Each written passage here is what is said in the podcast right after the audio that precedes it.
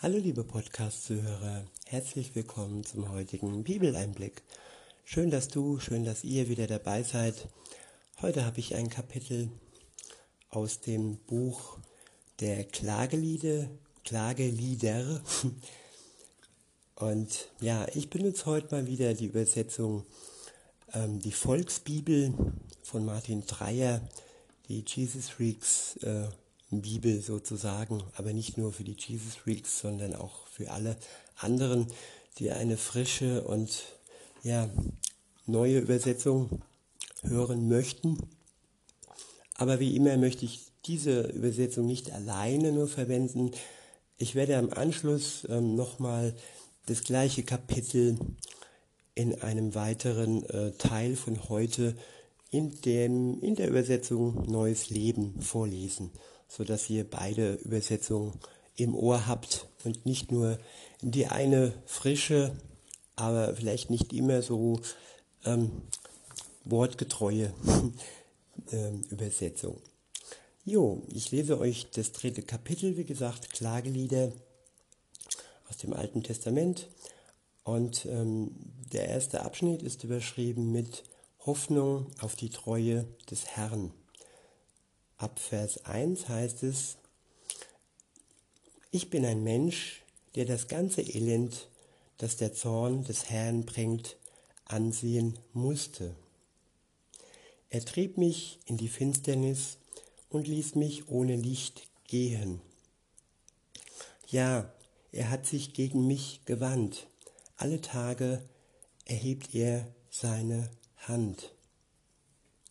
Er hat meinen Körper und meine Haut altern lassen und mir die Knochen zerschlagen. Er schloss mich ein und umgab mich mit Gift und Leid. Er hat mich in die Finsternis geschickt, wie einen, der schon tot ist. Die Wege Gottes sind manchmal erschwerlich. Sie sind manchmal schwer ergründlich aber auch wenn das sehr, sehr düster alles klingt, eins steht bei allem fest, sie sind immer in der Liebe Gottes eingeschlossen. Es gibt keinen Weg, den ein Mensch geht, ohne dass ihn die Liebe Gottes umgibt. Wir haben Zugang zu Gott, wir können zu ihm beten und wenn wir durch ein finsteres Tal gehen und kein Licht sehen, dann heißt das nicht, dass hinter den Wolken die Sonne, sprich Gott, da ist. Nur ein einziges Mal geschah es, als Jesus am Kreuz hing, dass ähm, er in einem wirklich gottlosen Zustand war. Und das war so das war deshalb so, weil er die Last und die Sünde der Welt getragen hat. Und wer die Sünde und die Last der Welt trägt, der ist getrennt von Gott.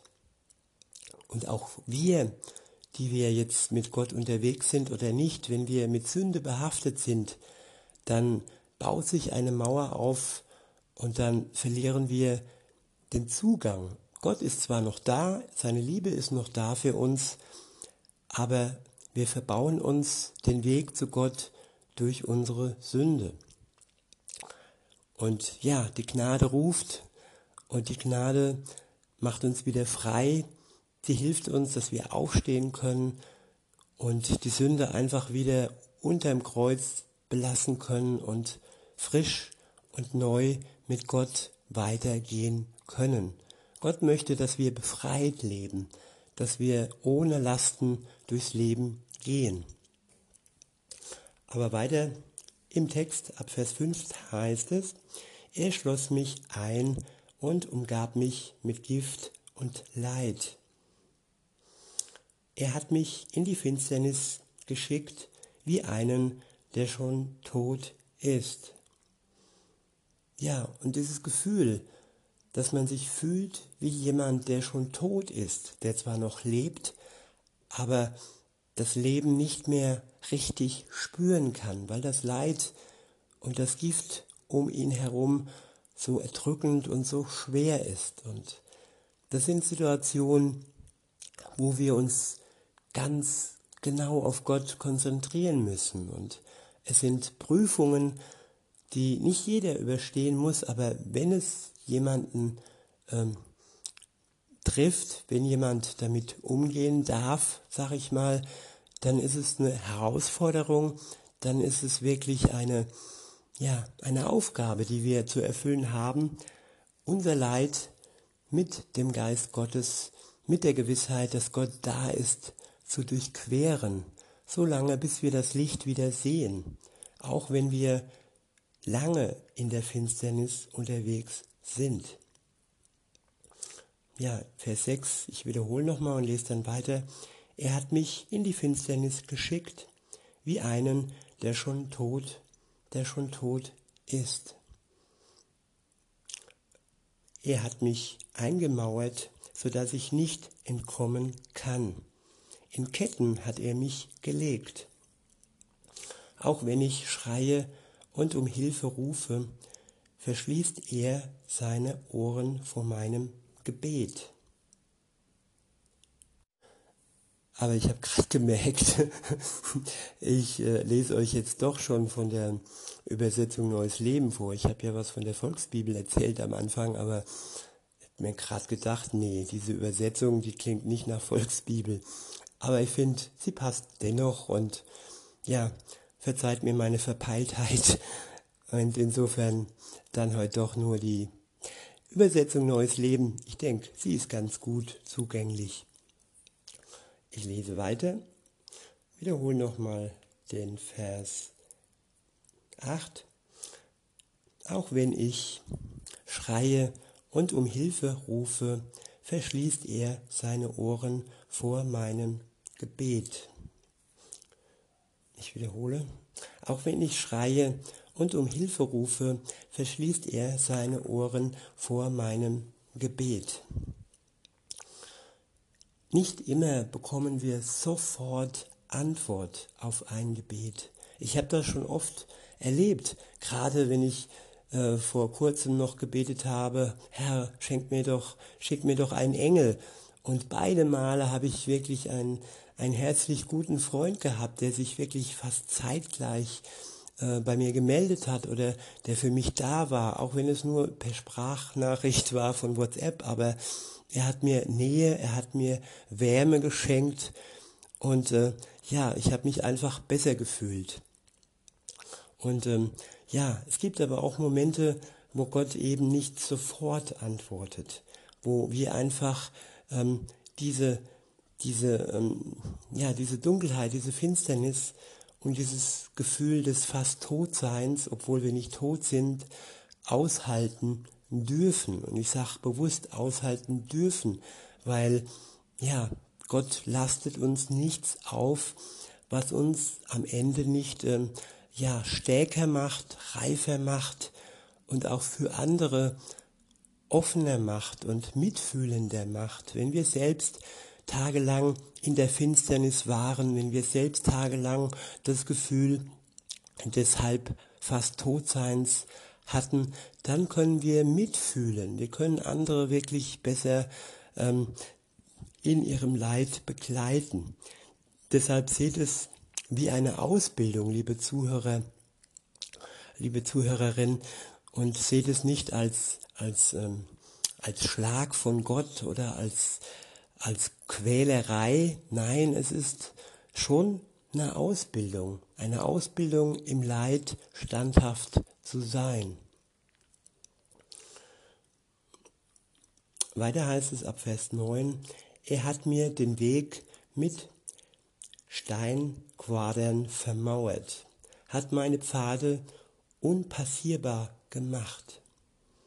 Ich wiederhole, er hat mir den Weg mit Steinquadern vermauert, hat meine Pfade unpassierbar gemacht. Tja, wer fühlt sich nicht manchmal zugemauert? ist ja auch so ein Bild, wenn man irgendwie nicht klar denken kann und, und nicht irgendwie ja, den Weitblick hat sondern einfach nur auf die Mauer kurz vor sich blickt, auch wenn es nur eine innere Mauer ist. Und ja, wir haben einen Weg, der unpassierbar gemacht wurde von Gott, aber auch das Ausbildung, liebe Zuhörer, liebe Zuhörerinnen, nicht, ähm, nicht Schlag und nicht Quälerei, sondern ja, Ausbildung, Reifemachung.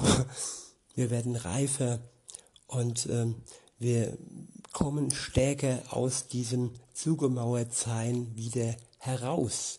Wenn dann Jesus die Mauern zerbricht und wir dann durch, durch das Loch hindurch ins Licht wieder gehen können.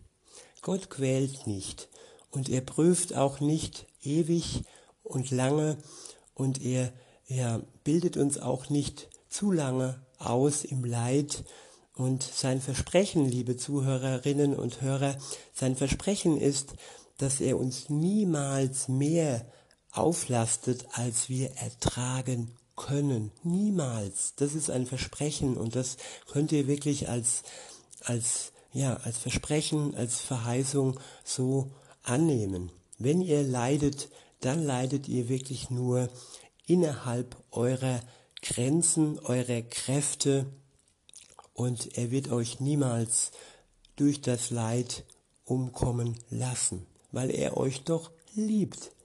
Und diese Liebe habe ich schon so oft gespürt, wenn ich dann durch die Mauer hindurch ins Licht wieder heraus konnte und wieder Gott richtig loben konnte. Wenn man da drin steckt, dann ist es nicht immer leicht. Ja, dann ist es auch okay, wenn man klagt. Deshalb diese Klagelieder. Man, man singt seine Klage zu Gott, man schreit seine Klage zu Gott. Und das ist auch okay. Dafür gibt es die Psalme und die, das Buch der Klagelieder. Und es gibt viele Stellen in der Bibel, wo Menschen einfach, ähm, ja, man würde fast sagen, depressiv drauf sind. Aber ich denke, es ist dann Melancholie, Melancholie oder es ist, ähm, ja, es ist einfach Schicksal, Schicksalsschläge, wo Gott am Ende wieder heraus hilft. Weiter heißt es ab Vers 10, aus dem Versteck hat er mir aufgelauert wie ein Bär oder ein Löwe.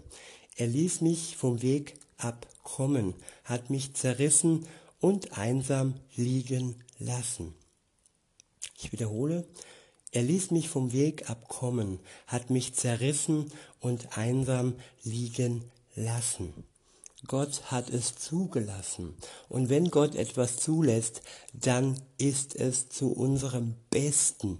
Es ist nicht aus Schadenfreude oder aus Quälerei, wie gesagt. Wenn er etwas zulässt, dann nur, weil wir es ertragen und mit ihm zusammen durchhalten und durchleben und durchschreiten können. Und weiter heißt es in dem Vers, er hat mich zerrissen und einsam liegen lassen. Ja, dieses Gefühl des Zerrissenseins, dass die Herzen zerrissen sind, das haben wir auch schon öfter gehört. Und ähm, ja, alles, was zerreißt, wird am Ende von Gott wieder heil gemacht. Spätestens dann, wenn Jesus wiederkommt, werden wir zu 100 Prozent wiederhergestellt. Wir bekommen einen Körper, der nicht mehr so ja, er ist wunderbar. Der jetzige Körper, den wir jetzt haben, äh, ist nicht nur so, sondern er ist wunderbar. Aber dann, wenn Jesus wiederkommt, bekommen wir einen anderen Körper für die Ewigkeit und für die Zeit nach diesem irdischen Leben. Und wie gesagt, wenn, wenn er etwas zerreißt und wenn etwas äh, ja, zerrissen ist, dann heilt er das wieder. Und wenn wir dann mal einsam brach daliegen, dann ist das auch eine Prüfung, dann ist es auch eine Ausbildung. Einsamkeit ist wichtig, dass jeder Mensch in seinem Leben ähm, wirklich Phasen der Einsamkeit hat. Jesus hat sich auch zurückgezogen. Und ähm, so richtig einsam, da gibt es ein Beispiel, so richtig einsam war er, war er in der Nacht in Gethsemane, in dem Garten, in der Nacht vor seiner, äh, vor seiner äh, Hinrichtung, beziehungsweise er wurde ja schon festgenommen in dieser Nacht, als all seine Jünger, all seine Freunde eingeschlafen sind und er ganz alleine war, ganz alleine und einsam ähm, zusammen mit Gott gefleht hat, ja, ja Vater, wenn du es möchtest, dann lass diesen Kelch der, der Kreuzigung an mir vorüberziehen. Er hat gebibbert, er hat Blut geschwitzt, es war in seinem Menschsein, ja, es war nicht leicht. Er wusste, wie schwer dieser Weg werden würde und hat seinen Vater sogar darum gebeten, wenn es sein Wille ist, dass der Kelch an ihm vorbeigehen würde. Aber er hat sein Schicksal angenommen, seinen, seinen Auftrag angenommen für die Menschheit, für die Sünde der Menschheit äh, zu sterben und und, und durch die Auferstehung dann alles zu besiegeln und ja, uns frei zu machen und uns wirklich durch seine Gnade ein ewiges Leben zu ermöglichen.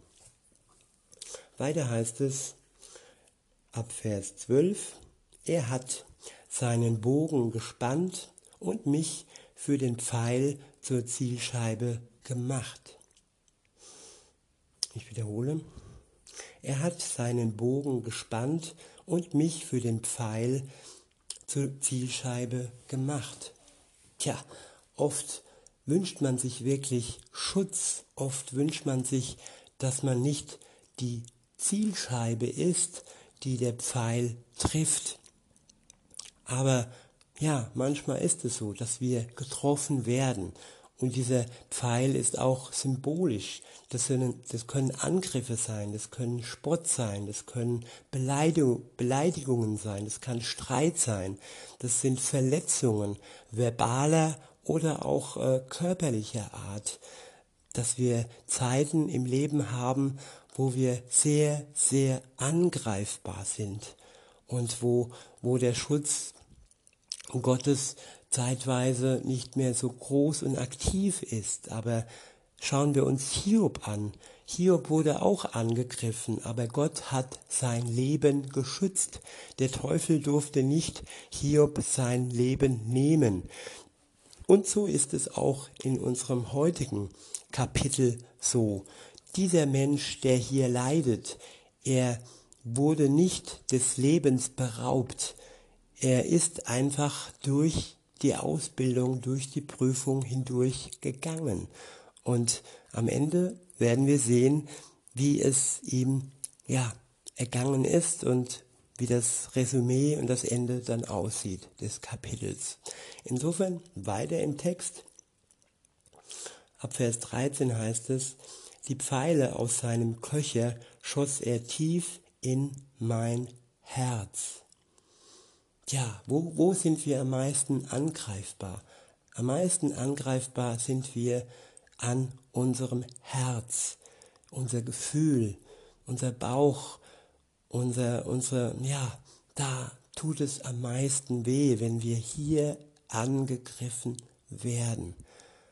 Aber es ist keine Verletzung, es gibt keine Verletzung, die Gott dann am Ende, wie gesagt, nicht wieder heilen kann und wird.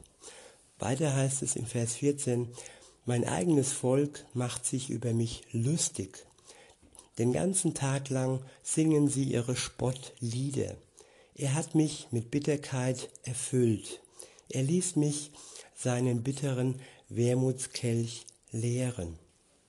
Auf Stein hat er mich mit den Zähnen beißen lassen. In den Staub hat er mich gedrückt. Meine Seele hat er vom Frieden verstoßen. Was Glück ist, habe ich vergessen. Ich wiederhole den Vers 17. Meine Seele hat er vom Frieden verstoßen. Was Glück ist, habe ich vergessen. Tja, wie schrecklich muss das gewesen sein, wenn, wenn, wenn man in der Seele keinen Frieden hat, Kennt ihr solch eine Situation, solch eine Begebenheit in eurem Leben, wo ihr euch wirklich verstoßen gefühlt habt? Ich leider ja, aber nicht nur leider, sondern ja, ich habe auch das Ende des Tunnels erlebt. Insofern ist es kein Leider, insofern ist es einfach nur ja ich habe. Ich habe es erlebt, ich habe es ähm, durchlebt mit Gott. Und es gibt Zeiten im Leben, dann da spürt man keinen Frieden im Herzen und in der Seele und man fühlt sich eben nicht glücklich. Und man vergisst dann auch die Zeiten, äh, wo man glücklich war. Wenn man so tief im Leid steckt, da kann niemand von einem verlangen, dass man dann das Leben positiv sieht.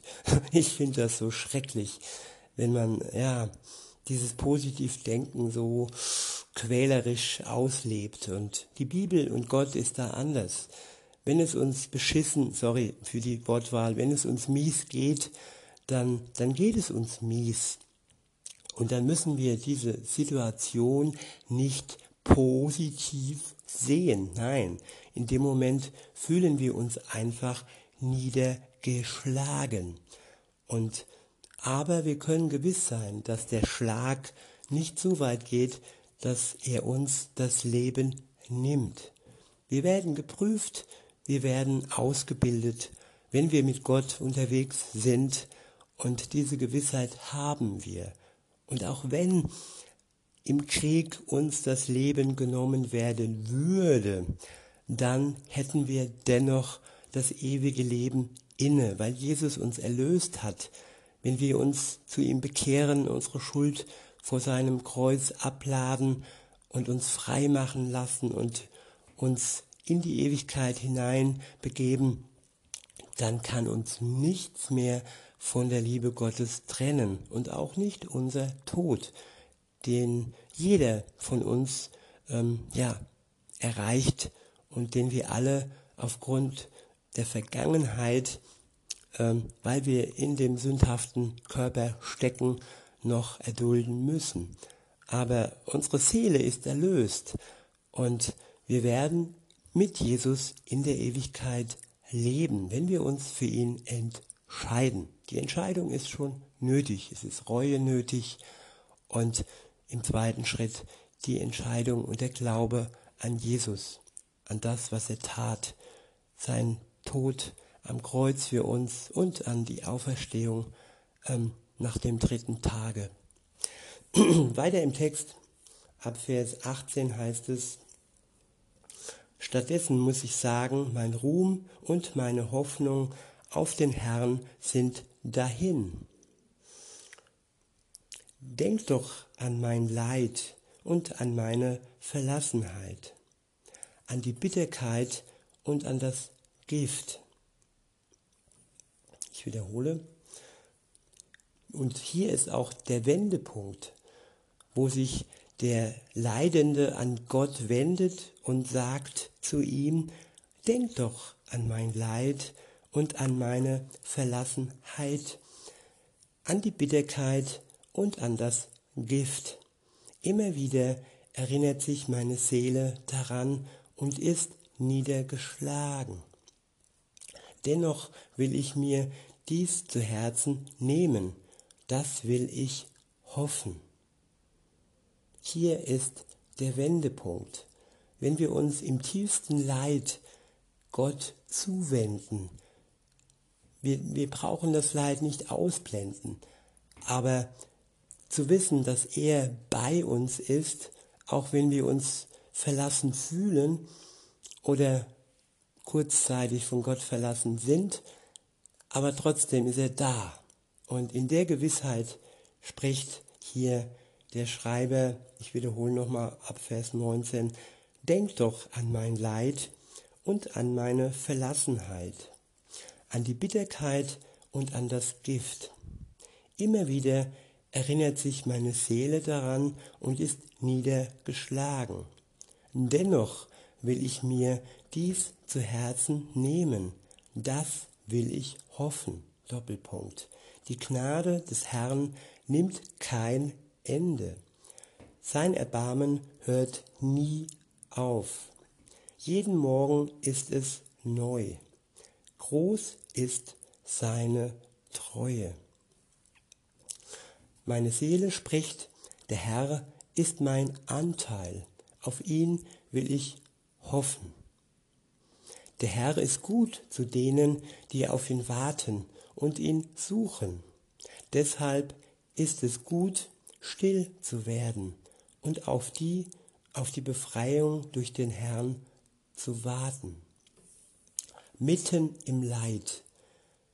Die Strategie mitten im Leid ist, dass man still wird und dass wir auf die Befreiung durch den Herrn warten. Und warten heißt, so lange wie es nötig ist. Eine sofortige Befreiung ist nicht, ähm, ja, können wir nicht erwarten. Wir können nur warten, aber wir können nicht eine sofortige Befreiung erwarten. Gott hat seine Zeit und ja, er wird uns befreien, wenn wir zu ihm flehen, wenn wir ihn bitten, dass er uns herauszieht aus diesem unseren Leid. Ich lese nochmal ab Vers 25. Der Herr ist gut zu denen, die auf ihn warten und ihn suchen. Ich wiederhole, der Herr ist gut zu denen, die auf ihn warten und ihn suchen. Hier steht warten und suchen. Also wir müssen nicht nur untätig sein, wir können in der Zeit, wo wir warten, auch Gott suchen. Das können wir in seinem Wort, indem wir ja nach ihm suchen im Gebet. Das ist auch eine Suche, wenn ich nach Antworten suche und äh, mein Flehen zu ihm schreie. Und äh, Gott lässt sich finden. Sei gewiss, er lässt sich finden. Weiter heißt es, deshalb ist es gut, still zu werden und auf die Befreiung durch den Herrn zu warten. Ich wiederhole, deshalb ist es gut, still zu werden und auf die Befreiung durch den Herrn zu warten. Und es ist gut, sich schon als junger Mensch dem Joch seiner Disziplin unterzuordnen. Ich wiederhole, und es ist gut, sich schon als junger Mensch dem Joch seiner Disziplin unterzuordnen. Joch, wieder mein Name, die ersten vier Buchstaben meines Namens, meines Vornamens. Ich heiße Jochen und das Joch begleitet mich schon mein Leben lang. An, an einer anderen Stelle heißt es, dass das Joch von, von Gott ein leichtes Joch ist. Es ist kein Loch, äh, Joch, sorry, es ist kein Joch, an dem wir zusammenbrechen. Es ist gut, wenn wir dieses Joch annehmen und wenn wir die Disziplin Gottes uns unterzuordnen annehmen. Erziehung und Ausbildung ist so wichtig, liebe Zuhörerinnen und Zuhörer. Ohne Erziehung, ohne Ausbildung sind wir für das Leben einfach nicht gerüstet. Weiter heißt es, wenn er es ihm auferlegt, das Joch, so soll er es schweigend und still auf sich nehmen. Gott möchte keine Jammerlappen. Klar, wir dürfen flehen, wir dürfen jammern, aber wenn, wenn wir es noch nicht spüren, das Joch, und wie gesagt, es ist ein leichtes Joch, dann können wir schweigend und still dieses Joch annehmen. Es ist ein gutes Joch und das sollten wir uns wirklich bewusst machen. Ab Vers 29 heißt es, er möge sein Gesicht in den Staub legen. Vielleicht besteht dann noch Hoffnung für ihn. Ja, sein Gesicht in den Staub legen bedeutet auch demütig zu werden vor Gott. Einfach sich ihm hinzuwerfen und auf ihn zu hoffen, auf ihn zu warten. Ab Vers 30 heißt es, wenn, wenn ihn andere auf, den, auf die Wange schlagen, soll er stillhalten und die Beleidigung schweigend ertragen. Ja, genau das sagte auch Jesus in der Bergpredigt. Wenn dich jemand auf die rechte Wange schlägt, dann halte ihm die andere Wange hin. Und auch hier wieder die Verbindung von Altem zu Neuem Testament. Das sind keine voneinander getrennten Bücher, sie sind ähm, ja eigentlich ein einziges Testament. Jesus hat das komplette Testament ähm, noch versiegelt, er hat es ähm, ja perfektioniert, er hat es zu Ende geführt, zu Ende geschrieben. Es gehört alles zusammen, was zusammen gehört. Sowohl das Alte zusammen mit dem Neuen. Und das ist auch hier wieder zu sehen. Ab Vers 31 heißt es, denn der Herr verstößt niemanden endgültig. Wenn er Leid bringt, hat er auch wieder großes Erbarmen. Denn er hat keine Freude daran, die Menschen zu quälen und ins Elend zu stürzen. Ja, Gott möchte uns nicht quälen, er möchte uns nicht ins Elend stürzen. Er wird uns Erbarmen schenken.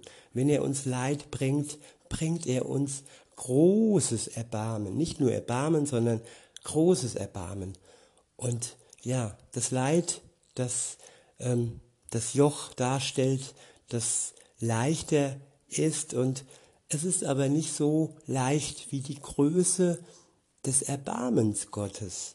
Er schenkt dir viel mehr, liebe Zuhörerin, lieber Zuhörer, er schenkt dir viel mehr, als dass er dir auferlegt. Das, was er dir auferlegt, das ist, ja, das, was wir annehmen sollten, aber das, was er uns schenkt, ist das, was uns einfach, ähm, ja, übermäßig ähm, und, ähm, ja, un unglaublich ähm, überschüttet wird. Und er schenkt uns randvoll ein und nicht nur ein Schluck, sondern bis oben hin schenkt er uns sein Erbarmen und ähm, zeigt uns seine Gnade. Weiter heißt es in Vers 33, denn er hat keine Freude daran, die Menschen zu quälen und ins Elend zu stürzen. Alle Gefangenen auf Erden wurden gedemütigt. Vor den Augen des Allerhöchsten wurde ihr Recht gebeugt. Vor Gericht wurde das Recht der Menschen verdreht. Sollte der Herr das etwa nicht sehen? Ja, viele Gerichte sind ungerecht. Das Recht wird oftmals verdreht, so wie es die Politik möchte. Äh, nicht alle Gerichte sind neutral es kommt immer mehr und mehr vor, dass Richter wirklich politisch oder auch religiös nach der Scharia äh, urteilen, nach Kultur in Gänsefüßchen. Und äh, Recht ist nicht immer Recht im Sinne Gottes. Aber hier lesen wir, sollte der Herr dieses Unrecht nicht etwas sehen? Er sieht es und er wird Gerechtigkeit schaffen. Wenn Jesus wiederkommt, so richten die Lebenden und die Toten. Dann gibt es wahre Gerechtigkeit.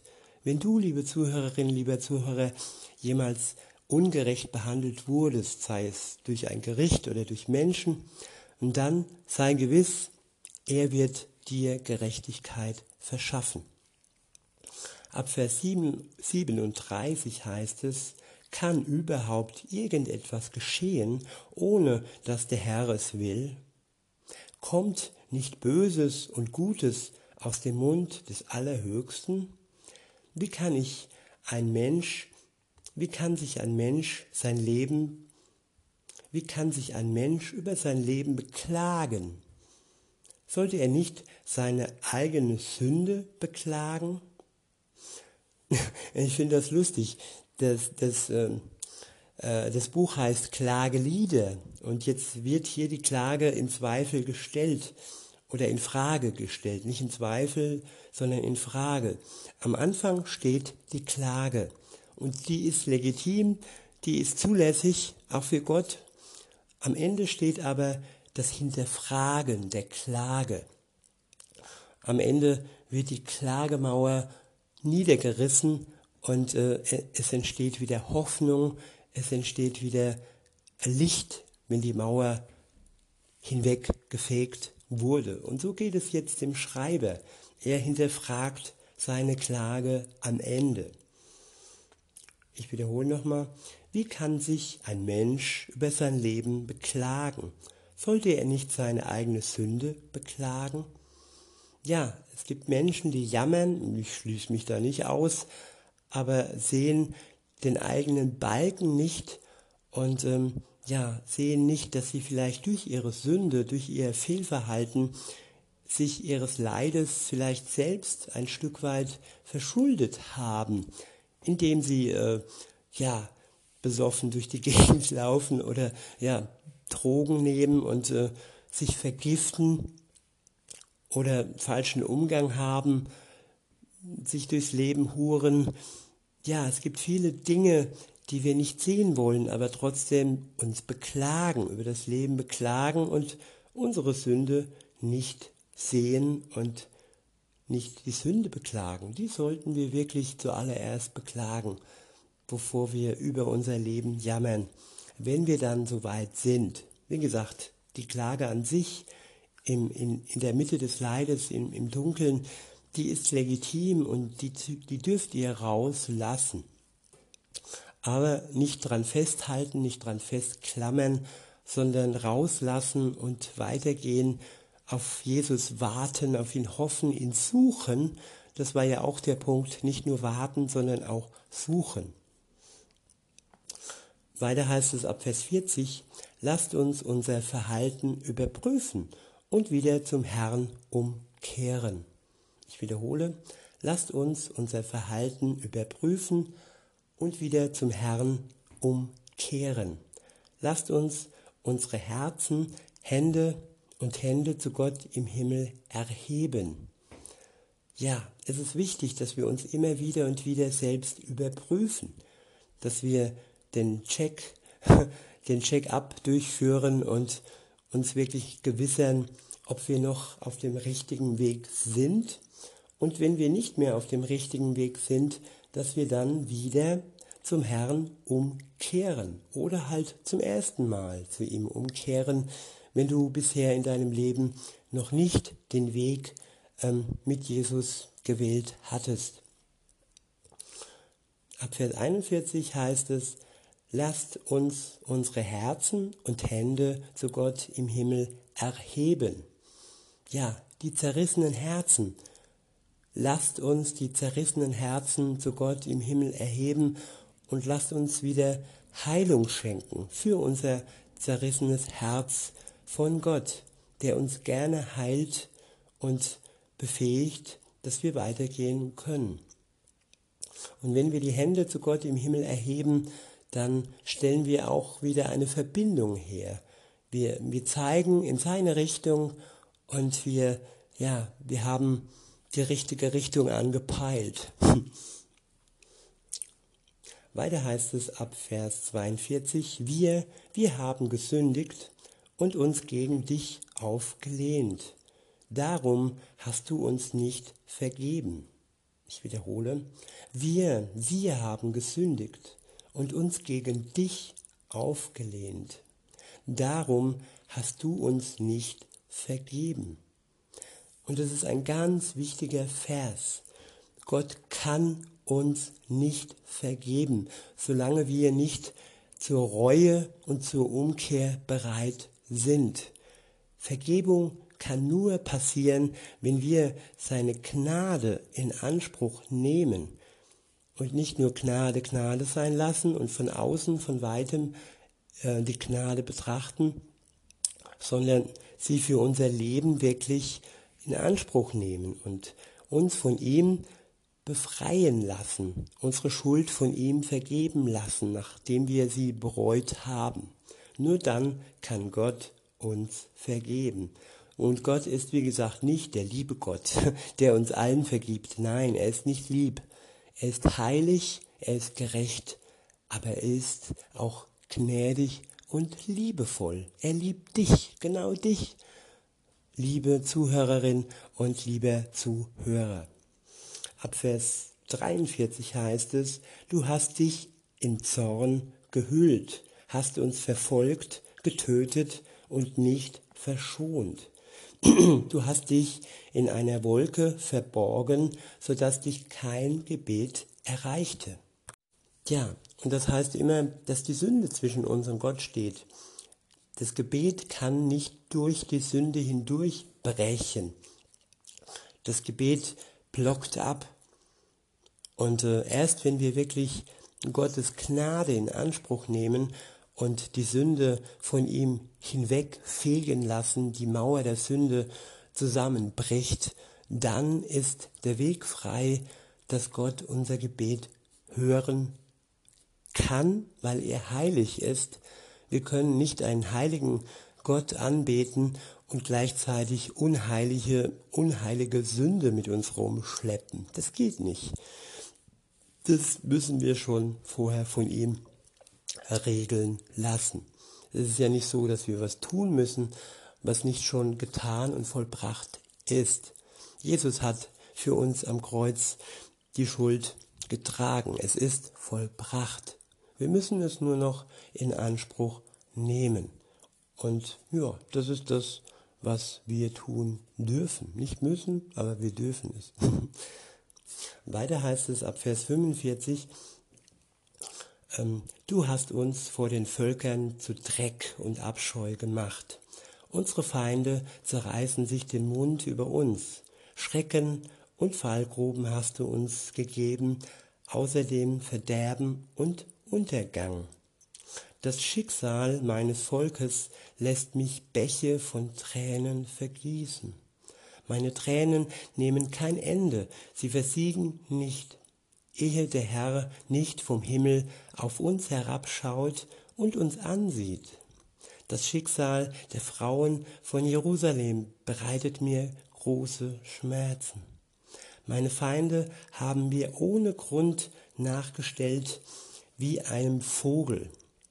Sie haben mich lebend in eine Grube geworfen und sie mit Steinen verschlossen. Das Wasser reichte mir bis zum Hals und ich schrie, ich bin verloren.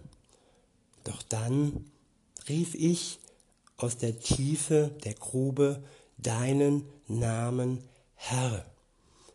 Und du hast mich erhört. Verschließe deine Ohren nicht vor meinem Hilferuf und vor meinem Schreien. Du warst mir an dem Tag nahe, als ich zu dir schrie und sagtest zu mir, fürchte dich nicht. Herr, du hast für mich gestritten und mir das Leben gerettet. Du, Herr, hast meine Unterdrückung gesehen. Verhilf mir zu meinem Recht.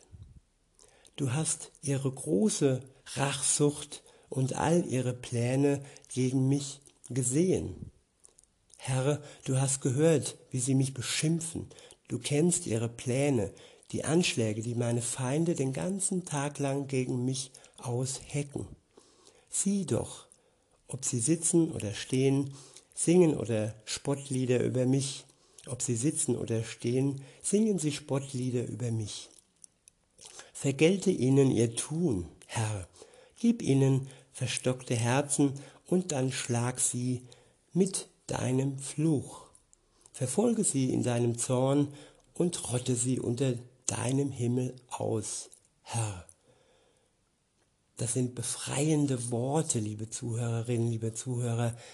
Er redet sich seinen Schmerz von der Seele, und nicht er ist es, der Rache übt, der richtet. Er fleht einfach zu Gott, dass er für ihn Recht schafft. Und insofern ist das einfach nur befreiend. Und genau diese Befreiung wünsche ich uns und diesen Blick auf Gott und auch auf unser Leid.